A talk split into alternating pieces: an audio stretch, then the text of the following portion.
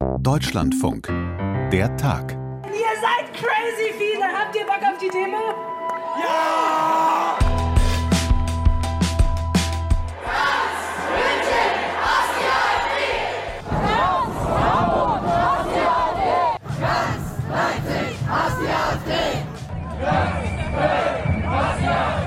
Und ganz Bremen, ganz Berlin, ganz Stuttgart und, und, und. Das würde jetzt viel zu lange dauern, alle Städte aufzuzählen, in denen am Wochenende oder in den Tagen davor demonstriert wurde, weil es einfach so viele waren und insgesamt Hunderttausende, wenn nicht vielleicht sogar Millionen Menschen gegen Rechtsextremismus und für die Demokratie auf die Straße gegangen sind. Es ist eine zivilgesellschaftliche Mitte. Wir müssen gucken, es ist in Teilen eine neue zivilgesellschaftliche Mitte. Das sagt der Konfliktforscher Andreas Zick. Von ihm hören wir gleich noch ein bisschen mehr, was er in diesen Demos sieht. Dann gucken wir noch mal genauer auf die Demos am Wochenende und auch, wie die AfD eigentlich darauf reagiert. Ob die jetzt ja, vielleicht ein bisschen Angst kriegt. Und weil das auch auf den Demos viel zu hören war, der Appell, super, dass ihr hier seid, aber demonstrieren alleine wird wahrscheinlich nicht reichen, sondern jeder und jede soll im eigenen persönlichen Umfeld mit den Leuten reden, die vielleicht Sympathien für rechtsextremes Gedankengut oder für die AfD haben. Leicht gesagt, aber wie genau macht man das? Das alles heute in der Tag am 22. Januar 2024. Und ich bin Josephine Schulz. Hallo. Wir gehen sehr selten demonstrieren, aber jetzt ist es mal höchste Eisenbahn, denke ich. Weil Nazis scheiße sind und wir ein Zeichen setzen müssen, dass die, wir die Mehrheit sind, die nicht für die AfD und nicht für Rechte und nicht für Nazis sind. Ich bin 20 Jahre alt, aber war vorher noch nie auf einer Demo. Ich hatte auch keinen Antrieb dazu. Aber inzwischen ist das komplett anders. Man hat den Eindruck, da hat sich so richtig ein Schalter umgelegt bei ganz vielen Leuten in Deutschland, die auf einmal nach den Korrektivrecherchen das Gefühl bekommen haben, es muss irgendwas passieren, ich muss was machen. Ich habe am Wochenende darüber mit dem Konfliktforscher Andreas Zick gesprochen, der auch Mitautor der bekannten Mitte-Studie ist. Und er hat gesagt, er sieht da durchaus Potenzial, dass das jetzt so eine richtig große Bewegung wird, die auch längerfristig Wirkung entfalten kann. Um das auf die Straße zu kriegen, brauchen Sie immer drei Faktoren. Sie brauchen eine Motivation, eine Gelegenheit und eine gemeinsame Identifikation. Und ich glaube, das ist jetzt da. Die Motivation, wir haben viele Proteste gesehen, wir haben auch viele äh, motivierende Gelegenheiten gesehen, Antisemitismus, eine Gelegenheit, die Recherche. Also jetzt wird klar, rechts hat einen Plan, die AfD macht gemeinsame Sache mit den anderen und sie möchte eine rückwärtsgewandte Gesellschaft und sie braucht eine Identifikation. Und da merken viele, äh, die Demokratie ist wichtig. Wir sehen jetzt einen breiten Konsens und dieser Konsens geht über die Grundwerte und Grundnormen. Und das ist interessant. Wir haben in den letzten Jahren über Polarisierung geredet. Und ich glaube, diese Polarisierung, die zeigt sich jetzt. Es geht einmal, die einen haben ein rechtes Bild, was rückwärtsgewandt ist, so ein nostalgisches Bild einer starken Nation, eines starken Volkes. Und jetzt mobilisiert sich in der Mitte eine neue Allianz zwischen vielen verschiedenen Gruppen um die Frage, wie können wir Demokratie positiv gestalten. Und insofern, da ist ein Potenzial für eine große, breite demokratische Bewegung. Und ich habe ihn dann noch gefragt, was er glaubt, was diese Demos ganz konkret bringen können. Und da fand ich ganz interessant, dass er da schon die Hoffnung hat oder sich vorstellen kann, dass das auch dazu führt, dass sich AfD Wähler oder Sympathisanten kritisch hinterfragen und das eine Auswirkung auf die AfD hat. Es gibt den einen Effekt, die werden jetzt erstmal, was wir als Reaktanz bezeichnen, die werden jetzt erstmal sagen, nein, nein, wir werden hier in eine Ecke gestellt, wir werden getrieben, jetzt bleiben wir erst rechts dabei. Das heißt, es führt dazu, dass äh, innerhalb der Partei solche, die mit rechtsextremen und rechtspopulistischen Gedanken sympathisieren, äh, vielleicht noch härter ihre Positionen einnehmen. Aber wir dürfen nicht übersehen, auch in der AfD gibt es äh, konservative Milieus. Wir haben ermittelt ein geschlossenes rechtsextremes Weltbild unter den AfD-Sympathisanten. Das haben 24 Prozent. Und der Rest hat es eben mhm. nicht. Und insofern werden sich diese bürgerlichen Milieus, die hoffen, dort eine Alternative zur CDU zu finden, hoffentlich jetzt äh, mal in, in einen Zustand des Zweifelns geraten. Denn die AfD ist gar nicht so einheitlich und so kohärent und so eine Gemeinschaft, wie wir uns das vorstellen. Das also der Konfliktforscher Andreas Zick. Und jetzt ist Alexander Moritz da, unser Sachsen-Korrespondent, der auch am Wochenende als Reporter auf Demos viel unterwegs war für uns. Hi. Hi, grüß dich. Ich habe roundabout gelesen, 60.000 Leute in Leipzig, 20.000 in Dresden, 12.000 in Chemnitz. Da gehen die Zahlen ja auch immer so ein bisschen auseinander. Das sind ja schon enorm viele, aber auch ein deutlicher Unterschied. Wie, wie schätzt du das ein? Sind das einfach insgesamt echt beeindruckende Zahlen für Sachsen oder sieht man dann schon auch Unterschiede, wo vielleicht weniger Leute auf die Straße gehen? Ja, weil das Orte sind, wo AfD und rechte Netzwerke dann doch irgendwie stärker sind. Es ist beides. Also es sind einerseits sehr beeindruckende Zahlen und andererseits gibt es diese Unterschiede. In Leipzig, wo ich gestern auf der Straße war, um mir das anzuschauen, das waren auf jeden Fall über 50.000. Es war wirklich unglaublich voll, auch auf dem Leipziger Ring. Und das war eine der größten Demonstrationen der vergangenen Jahre. Und das, obwohl in Leipzig relativ viel demonstriert wird, also auch gegen die Rechte. Mhm. Es gab aber auch immer wieder Versuche, dort rechte Aufmärsche zu veranstalten oder auch von Querdenken gab es ja vor ein paar Jahren schon 2020 eine deutschlandweite Mobilisierung nach Leipzig. Also auch gemessen an diesen Zahlen war das gestern sehr viel. Das gleiche gilt für Dresden, auch für Chemnitz 12.000 in dieser Stadt, in der es jetzt eigentlich nicht so eine total übersprudelnde Zivilgesellschaft gibt aus dem linken oder demokratischen Spektrum, das sind 12.000 echt eine Bank. Und was man eben auch sehen muss, es gab auch in kleineren Städten Demonstrationen gegen Rechtsextremismus, in Pirna beispielsweise, okay. 1000 Menschen.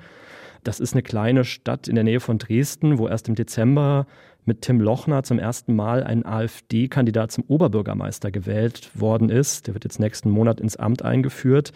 Und dass da tausend Menschen auf der Straße sind, das ist nicht so ganz selbstverständlich. Und auch in wirklich kleinen Orten, Döbeln, Radeberg, Torgau, haben vielleicht die meisten noch nie gehört.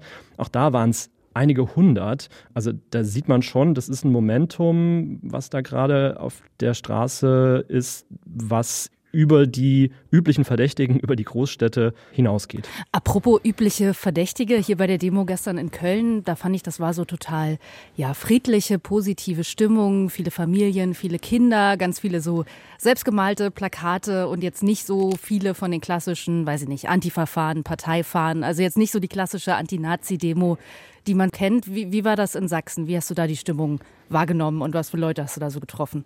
Also in Leipzig konnte man es sehr schön sehen, weil da war äh, alles dabei. Also vorneweg ein schwarzer Block, Antifa, klassisches linkes Milieu, sage ich mal, gibt es hier ja auch sehr stark aus Konnewitz. Dann sind aber auch ganz viele Familien mitgelaufen, mit Kindern, ältere Menschen, ein Rentner, der war früher Handwerker, mit dem habe ich gesprochen, Heizungsinstallateur war er, der hat mir gesagt, er ist das erste Mal seit 89 wieder bei einer Demonstration. Und damals sei er für Demokratie auf die Straße gegangen. Und jetzt will er eben nicht, dass die AfD uns diese Demokratie wieder wegnimmt oder zumindest grundlegende Mechanismen einschränkt. Und das haben ja schon auch viele Leute, mit denen ich gesprochen habe, gesagt, dass sie tatsächlich Angst haben vor dem, was passiert, falls die AfD irgendwie in die Nähe einer Machtposition hm. gelangt. Mhm. Und was das dann für Einschränkungen für diese liberale Demokratie auch bedeuten könnte. Trotzdem hat über diesen ganzen Protest, finde ich, eine sehr positive Stimmung mitgeschwungen. Also ähm, es gab ja auch diese, diese Sprechchöre, alle zusammen gegen den Faschismus. Dann wurde auch gesungen. Ist ja auch so ein verbindendes Moment, eine Selbstversicherung der demokratischen Mehrheit. Aber Mehrheit ist ja, ist ja so die Frage. Ne? Also ich hatte einen Gedanken, vielleicht ist der total blöd, aber du hast jetzt auch Städte wie Pirna, Chemnitz, Görlitz angesprochen, wo das jetzt eigentlich nicht so selbstverständlich ist, wo es sehr präsente große rechte Szene und Strukturen gibt. Und ich habe mir dann irgendwie vorgestellt, wie jemand so nach der Demo alleine mit seinem Anti-AfD-Schild in der Straßenbahn sitzt und nach Hause fährt und mich gefragt, ob ich mich das eigentlich trauen würde. Also hast du das Gefühl, an solchen Orten ist das vielleicht auch nochmal eine andere Überwindung für die Leute, dann dahin zu gehen, weil sie auch Angst haben müssen, bedroht zu werden? Ja, in Pirna gibt es keine Straßenbahn. okay, Straßenbahn. sorry. Es ist ja eine kleine Stadt. Aber natürlich ist das eine andere Situation, dort auf die Straße zu gehen, in einer kleineren Stadt, in so einem Milieu, wo die öffentliche Sichtbarkeit von Rechtsextremismus meistens höher ist als von linken oder demokratischen Positionen. Das ist ja Teil des Problems. Es gab gestern, soweit ich gelesen habe, jetzt keine Übergriffe. Es gab aber schon beispielsweise in Pirna Personen aus dem rechten Spektrum, rechtsextreme Jugendliche, die also szenetypische Kleidung anhatten und die dann auch mal irgendwie mit Heil Hitler rufen versucht haben zu stören. Das wurde von der Demonstration dann ja beantwortet mit äh, Nazis rausrufen. Also diese Konfrontationssituationen, die gab es dort schon, anders als in Leipzig, wo man jetzt gestern keine Rechtsextremen erkennbar auf der Straße gesehen hat, weil die sich das dort einfach nicht trauen, zumindest nicht an einem solchen Tag. Also ja, und umso bemerkenswerter ist es eben, dass auch in kleineren Städten Menschen auf die Straße gehen. Aber natürlich löst so eine Demonstration äh, nicht die grundlegenden politischen Probleme und diese starke Polarisierung, die wir haben. Für die ganzen kleinen Initiativen, die sich schon seit Ewigkeiten gegen Rechtsextremismus einsetzen, ist das ja jetzt wahrscheinlich ein richtiger Booster, dass jetzt so viele auf die Straße gehen. Gibt es da irgendeine Form von Strategie, dass das eben nicht schnell wieder verpufft, nicht nur eine oder zwei Demos sind, sondern wie man das Ganze verstetigen kann? Das habe ich mich auch gefragt, ehrlich gesagt, und ich habe da keine richtige Antwort. Also es gab ja schon vor der letzten Landtagswahl in Sachsen eine große Mobilisierung von ja, ganz verschiedenen gesellschaftlichen Initiativen, die auch gesagt haben, hey, wir müssen ja echt aufpassen, dass es nicht kippt. Damals hatte es bei der Wahl dann dazu geführt, dass die AfD nicht stärkste Kraft geworden ist. Also es gibt sicher jetzt Leute, die zum ersten Mal auch mit auf die Straße gegangen sind. Ob sich dadurch jetzt neue Initiativen gründen, kann man schwer sagen. In Döbeln beispielsweise, in der kleinen äh, Stadt in Mittelsachsen, da haben sich gestern mehrere ältere Damen spontan zu einer lokalen Gruppe Omas gegen Rechts zusammengeschlossen. Das ist sicher schön, also auch wenn man sich auf so einer Demonstration kennenlernt. Ob das dann tatsächlich etwas an den Wahlergebnissen verändern wird oder an der politischen Grundstimmung, da wäre ich mal ein bisschen skeptisch, weil das muss man halt schon auch sehen. Die Menschen, die mutmaßlich die AfD wählen, die hat das gestern wahrscheinlich, würde ich immer sagen, nicht erreicht. Und ich denke, es ist eher so eine Selbstversicherung der demokratischen Mehrheit. Und diese ja schon nicht ganz unbeträchtliche Teil, der aber AfD schon gewählt hat oder sich das vorstellen kann, die werden möglicherweise dadurch auch nochmal bestärkt, zu sagen, jetzt erst recht, also dass mhm. sich so eine Wagenburg-Mentalität aufbaut. Wie reagiert dann die AfD allgemein auf diese Proteste? Hast du den Eindruck, die kriegen Schiss? Also würde ich jetzt aus, dem, aus Sachsen, wo ich es beurteilen kann, nicht sagen. Die AfD versucht öffentlich die Wirkung dieser Proteste kleinzureden. Also beispielsweise Björn Höcke, Landesvorsitzender in Thüringen, der behauptet ja, dass Fotos dieser demonstrierenden Menschenmengen gefälscht seien, manipuliert, KI. Disclaimer, dafür gibt es keinerlei Hinweise. Die ich Menschen sagen, waren das klingt natürlich schon eher wirklich nach auf der Straße. Nach einer verzweifelten aber Strategie irgendwie. Naja, aber wenn man eben, äh, es gibt ein Milieu, das, ich sag mal, mit der Realität so ein bisschen auf Kriegsfuß steht. Das haben wir ja auch bei Corona sehr gut gesehen. Und wenn man dann eben niemand kennt, der persönlich dabei war, meinetwegen auch in Erfurt oder so oder eben in Hamburg, das ist ja ganz weit weg von, von hier aus, der glaubt dann vielleicht auch, naja, die, die Medien, die lügen und da wird manipuliert und das ist Propaganda. In Sachsen, der AfD-Vorsitzende Jörg Urban, mit dem habe ich letzte Woche noch gesprochen, der spricht davon, dass da im Moment eine Kampagne gefahren werde gegen die AfD. Er hat das Wort Lügenpresse benutzt. Diese Berichte über das Geheimtreffen in Potsdam, das sei ja alles aufgebauscht, Deportationen, das stehe nicht im Wahlprogramm der AfD. Da hat er faktisch recht. Trotzdem fordert die AfD im Bundestagswahlprogramm 2021 eine sogenannte Remigrationsagenda. Also dieses Wort taucht damals schon auf. Und das bezieht sich zwar erstmal nur auf abgelehnte Asylbewerber, aber in dem, wie die AfD-Vertreter auch auf Demonstrationen sprechen, in ihren Social-Media-Posts sprechen, auch in WhatsApp- und Telegram-Gruppen, da weiten sie das ganz bewusst aus und meinen nicht nur abgelehnte Asylbewerber, sie meinen alle Menschen im Prinzip, die nicht hier geboren sind, beziehungsweise einen Migrationshintergrund haben, die möglicherweise nicht weiß sind und die man vom deutschen Volk, also vom Deutschsein, denen man das abspricht. Im hm. AfD-Sprech ist das ja dieses Unwort Passdeutsche, was da benutzt wird. Also das seien keine echten Deutschen und die müsse man eigentlich wieder loswerden. Das steht nicht im Programm, aber das wird von der AfD sehr gezielt und auch schon seit Jahren kolportiert, diese Deutung. Okay, aber wenn du jetzt sagst, die Proteste, da siehst du noch nicht, dass das großen Einfluss auf die AfD oder auf die AfD Wähler hat. Gleichzeitig gibt es ja auch noch diverse Ideen, wie man juristisch gegen die AfD vorgehen könnte, die jetzt immer lauter diskutiert werden. Komplettparteiverbot, auch Vorschläge, einzelne Landesverbände zu verbieten oder die junge Alternative, die Geldflüsse zu stoppen und so weiter. Das muss denen doch vielleicht schon Sorgen bereiten, oder? Gerade wenn es um ein Verbot von Landesverbänden geht, da wäre ja wohl auch Sachsen betroffen, nehme ich mal an. Sachsen ist auf jeden Fall einer der Landesverbände, die als rechtsextrem eingestuft werden vom Verfassungsschutz und auch durch ihr Personal und die Äußerungen, die dort getätigt werden, meines Erachtens am deutlichsten rechtsextrem sind. Eine wirkliche Unruhe kann ich hier in Dresden aber noch nicht beobachten. Also man ist sich da schon relativ sicher seiner Sache, auch deswegen, weil die Pläne für ein Verbot ja noch nicht konkret sind. Da gibt es große Fragezeichen, ob das juristisch überhaupt haltbar ist. Also wenn der Bundestag oder der Bundesrat ein Verbotsverfahren anstrengen würde, würde sich das ja hinziehen, mutmaßlich mehrere Jahre. Also zur Landtagswahl am 1. September hat das juristisch zumindest erstmal gar keine Auswirkung. Da kann die AfD antreten, wird sie auch. Und da macht man sich, glaube ich, keine Sorgen. Im Gegenteil, es gibt hier schon Berichte darüber, dass die AfD in eigenen Reihen auch nach Leuten schaut, die äh, möglicherweise, wenn man denn an die Regierung kommen sollte, in Ministerien eingesetzt werden, also ein Schattenkabinett aufstellt. Das ist sicher auch ein bisschen Show. Also man möchte quasi auch nochmal nach außen demonstrieren, wir trauen uns das wirklich zu. Nur weil es jetzt diese großen Demonstrationen gibt, das bedeutet noch nicht automatisch, dass in acht Monaten so oder so gewählt wird. Hm. Andererseits ist das auch etwas, was ich gestern bei den Demonstrationen viel gehört habe, ist auch etwas Ermutigendes. Also die Menschen haben es ja wirklich selber in der Hand, was bei dieser Wahl rauskommt. Und da wird es jetzt in den nächsten Monaten darum gehen, wie eben jeder auch mit vielleicht seinen Freunden, seinen Nachbarn, Kollegen im Sportverein nochmal darüber spricht, ob man denn überhaupt wählen geht und was man da wählt. Also da liegt die Verantwortung am Ende auf den Schultern von jeder und jedem Einzelnen hier in Sachsen, aber auch in allen anderen Bundesländern. Und das, was Alexander Moritz zuletzt gesagt hat, das ist eigentlich auch schon die perfekte Überleitung. Dass sie nicht nur zur Demonstration gehen, sondern dass sie mit denen in Dialog kommen, die irgendwie solche Gedanken haben und äh, die Demokratie gar nicht mehr den Wert dieser Demokratie und dieser freiheitlichen Grundordnung nicht mehr sehen. Der Dialog, der dieser Demonstration, Demonstration folgen soll, der ist besonders wichtig. Das war die Bürgermeisterin von Köln, die Oberbürgermeisterin Henriette Reker, die gestern auf der Demo in Köln gesprochen hat.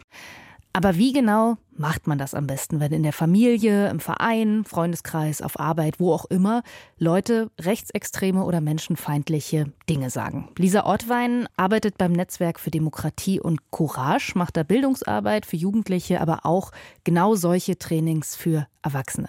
Frau Ortwein, ich habe jetzt von diesen Demos teilweise auch so ein bisschen unterschiedliche Appelle gehört. Einerseits, alle sollen in den Dialog gehen, die Menschen in ihrem Umfeld, die vielleicht mit rechtsextremem Gedankengut sympathisieren, überzeugen, mit denen reden.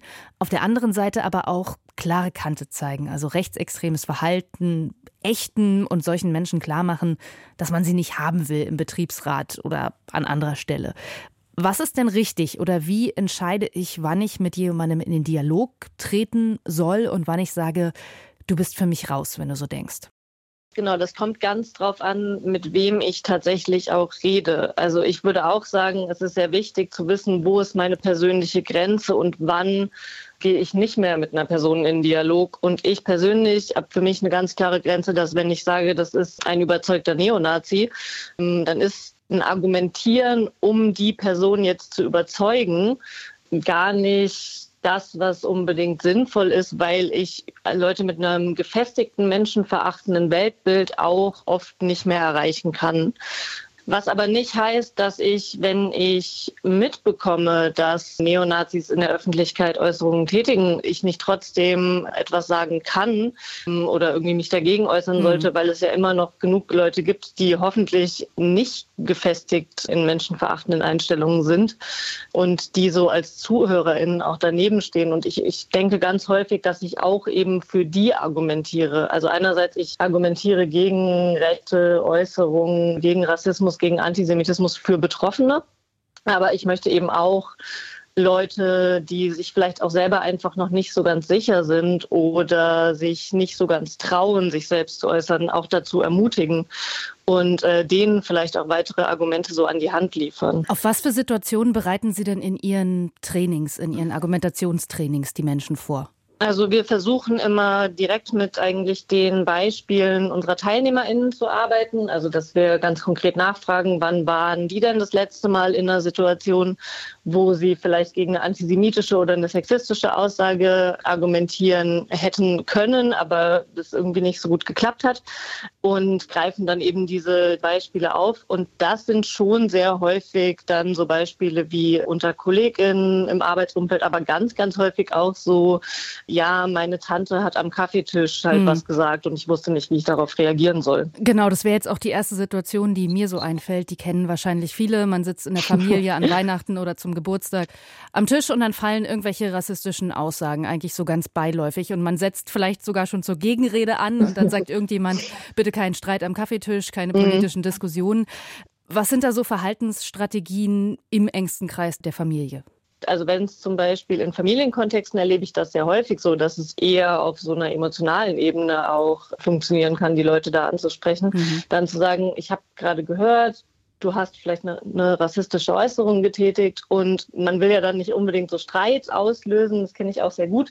Dann aber zu sagen, so, mir ist es jetzt wichtig, das zu benennen als eine rassistische Äußerung. Ich sage nicht, dass deswegen meine Tante zum Beispiel eine Rassistin ist, aber also auch dann da die Äußerung und die Person voneinander zu trennen, aber das einfach so aufzuzeigen und dann noch zu sagen, so, na, ich möchte das nicht. Mir geht es dann auch nicht gut, hier an diesem Kaffeetisch zu sitzen und dann zu sagen, ich würde mir zumindest wünschen, dass so Äußerungen da nicht fallen. Dann hat man irgendwie aufgezeigt, was so die eigenen Befindlichkeiten auch sind und aber eben auch gesagt, genau, ich muss diese Diskussion jetzt in diesem Moment gar nicht führen. Mhm. Auch den Leuten so ein, so ein bisschen so einen Ausweg noch zu lassen, was oft auch dann gut funktioniert, dass man einfach so sagen kann, okay, wir können da auch morgen nochmal drüber reden. Ich kann dir dann auch nochmal erklären, was genau mein Problem damit ist. Aber bringt das was so mit Wörtern wie rassistisch, sexistisch, antisemitisch zu agieren? Weil ich habe dann manchmal auch das Gefühl, das sind dann schon so so große Worte und ja, dann ist die Debatte eigentlich direkt vorbei, wenn man sagt, oh Oma, das war jetzt schon wieder total rassistisch. Also es besteht schon, denke ich auch manchmal genau die äh, Gefahr, dass Leute dann das eben sofort auf dieser Ebene auffassen sagen so, oh, aber ich bin doch gar keine Antisemitin, äh, ich möchte nicht als solche äh, benannt werden. Ich bin da, glaube ich, selbst auch zwiegespalten. Ich finde das schon wichtig, das zu benennen und auch den Leuten dann zu erklären, ja, aufzuzeigen, was Äußerungen für eine Implikation haben können. Ich, ich finde das schon wichtig, genau, menschenverachtende Äußerungen als das zu benennen, was sie sind. Aber es kann manchmal auch gut funktionieren, zu sagen, so, naja, die Aussage, die du gerade getätigt hast, verletzt mich irgendwie vielleicht selber auf einer ganz persönlichen Ebene. Ich finde das irgendwie nicht wertschätzend anderen Menschen gegenüber. Ja. Sie haben auch den Kontext Arbeitsplatz schon angesprochen. Mhm. Das ist ja nochmal was anderes. Da ist man möglicherweise in Hierarchieverhältnissen, in mhm. Abhängigkeitsverhältnissen, hat auch nicht so ein emotionales Verhältnis zu den Kollegen, in der Regel zumindest. Mhm. Was mache ich da, wenn sich da jemand beispielsweise immer wieder problematisch äußert? Vielleicht sogar mein Chef oder meine Chefin? Ich denke, es ist auch da wichtig, zumindest so persönliche Grenzen aufzuzeigen und auch dann klar zu machen, über was man vielleicht selber im Arbeitskontext nicht reden möchte. Oder wenn es irgendwie keine arbeitsrelevanten Themen sind, finde ich, man hat irgendwie ganz gut die Option auch zu sagen, so, naja, okay, das da möchte ich nicht drüber sprechen. Das ist irgendwie nichts, wo wir wahrscheinlich auf, auf den gleichen Zweig kommen werden. Ich glaube auch aber, dass es da immer wichtig ist, auch genau zu gucken, ich bin ja in so einem Arbeitsumfeld nicht alleine, auch wenn es irgendwie äh, mein Chef, meine Chefin ist, und zu gucken, kann ich mir Verbündete suchen in meinem Kollegium? Gibt es Leute, die das auch stört, wenn sowas gesagt wird und mich mit denen dann auch so ein bisschen ja genau zu verbünden und zu gucken, okay, wer kann mich vielleicht auch ja, supporten. Aber wenn ich sage, ich möchte nicht, dass solche Aussagen getätigt werden, ich möchte die hier im Arbeitskontext nicht hören oder auch am Kaffeetisch in der Familie sage, das fand ich jetzt rassistisch, müssen wir jetzt aber nicht drüber reden, ich wollte es nur mal gesagt haben, damit habe ich ja noch niemanden überzeugt. Damit habe ich ja im Zweifel die Aussagen unterbunden, aber noch niemanden vom Gegenteil mhm. überzeugt. Wie mache ich, wie mache ich das denn am besten? Also ist es sinnvoll, sich vorzubereiten mit allen möglichen Statistiken zu, weiß ich nicht, Kriminalitätsstatistiken, was auch immer, um auf jede Aussage zum Gegenargument gewappnet zu sein? Das ist tatsächlich was, was in so den Trainings, die wir geben, Leute häufig denken am Anfang oder auch was so eine Erwartungshaltung ist. Genau, dass man einfach nur genug Fakten kennen müsste kann natürlich total hilfreich sein, auch mal irgendwie so Zahlen parat zu haben. Man läuft dann manchmal auch so ein bisschen Gefahr, wenn ich meine Fakten habe und äh, bin dann in einer Diskussion mit einer anderen Person, dann ist es so ein Ping-Pong-Ding, weil die Person kennt dann andere Fakten. Ich ermutige Leute dann häufig dazu, tatsächlich auch so ein bisschen ihr Verständnis von, was ist eigentlich in einer Diskussion um so Themen wie Rassismus, Antisemitismus, was, was sind da Fakten, die auch hm, ja gar nicht unbedingt so als solche mitgedacht werden. Vorher zum Beispiel halt so eigene Emotionen auszubilden, zu sagen, genau, Sachen machen mich traurig wenn mhm. äh, mein Familienmitglied rassistische Äußerungen tät. Das trifft mich ja auf einer persönlichen Ebene auch. Da bin ich vielleicht enttäuscht oder so. Und das auch äh, mit reinzubringen. Und sonst denke ich, ich brauche nicht unbedingt immer jede Statistik. Ich finde auch häufig Nachfragen kann eine gute Strategie sein in Diskussionen. Einfach mal Beispielsweise bei so Witzen mache ich das richtig gerne. Es macht jemand einen sexistischen Witz und ich lache dann nicht und frage die Person, okay, kannst du mir jetzt erklären, was daran so lustig war? Weil häufig können Leute das dann mhm. nicht. Und dann einfach so ein bisschen zu gucken, okay, wie genau ist denn das jetzt gerade gemeint? Und dann darüber auch vielleicht so Konsequenzen von bestimmten Aussagen aufzeigen zu können. Wenn wir nochmal so auf die Gesamtgesellschaft gucken, welche Leute sind denn da besonders zentral, um andere vielleicht zu überzeugen, um anderen zu sagen, bitte wählt nicht die AfD oder mit ihnen in Dialog zu treten? Also ich habe so jetzt gedacht an Promis, Vorbilder wie Musiker, Sportler. Ich habe jetzt gerade den Trainer vom SC Freiburg im Kopf, mhm. weil ich glaube, wenn Olaf Scholz oder Frank-Walter Steinmeier an die Leute appellieren, sich nicht von rechtsextremen Parolen einnehmen zu lassen, ja. hat das wahrscheinlich eher einen überschaubaren Einfluss. Ja, also ich glaube, es ist natürlich wichtig, dass Leute, die auch in der Öffentlichkeit stehen und einfach darüber bestimmte Menschen erreichen können in den Medien. Ich glaube, das ist gut. Ich, ich, ich freue mich auch, wenn Leute, denen ich selber zum Beispiel dann ähm, folge auf so Social Media, sich positionieren glaube aber tatsächlich, dass es halt vor allem im persönlichen Umfeld wichtig ist. Wenn ich mitkriege, dass Bekannte, Familienmitglieder, Freundinnen von mir bestimmte Aussagen tätigen, die mich vielleicht auch überraschen in dem Moment, dann da möglichst früh auch zu sagen, so hey, ich mag dich doch eigentlich und ich will gerne weiter mit dir irgendwie entspannt beim äh, Kaffee sitzen können und das geht aber so nicht wenn du halt weißer so bestimmte Äußerungen tätigst. Ich glaube, das ist häufiger viel, viel wichtig, so in diesem nahen Umfeld hm. einzuschreiten. Wir waren heute ein bisschen monothematisch unterwegs, aber passiert auch nicht jeden Tag, dass von Hamburg nach München auch noch bei so eiskaltem Wetter so viele Menschen Transparente malen und raus auf die Straße gehen, um zu demonstrieren. Und wer noch mal einen kleinen Lifehack sucht, wie mache ich eigentlich so ein Demoplakat? Nichts leichter als das. Ich habe, äh, als diese Recherche rauskam, äh, hat es mich total umgehauen und ich habe gemerkt, ich bin einer von den Leuten, die zu wenig tun. Dann habe ich die Leisten von äh, dem Kinderbett meines Sohnes abgeschraubt, die Gardinen abgesägt und ein Plakat gebastelt und bin hergekommen und wir müssen das alle machen. Das war der Tag am 22. Januar. Maria Grunwald und ich, Josephine Schulz, wir haben diese Episode zu verantworten und nehmen Lob und Kritik und Feedback jeder Art an der Tag.deutschlandfunk.de entgegen und wir sagen Tschüss, bis morgen.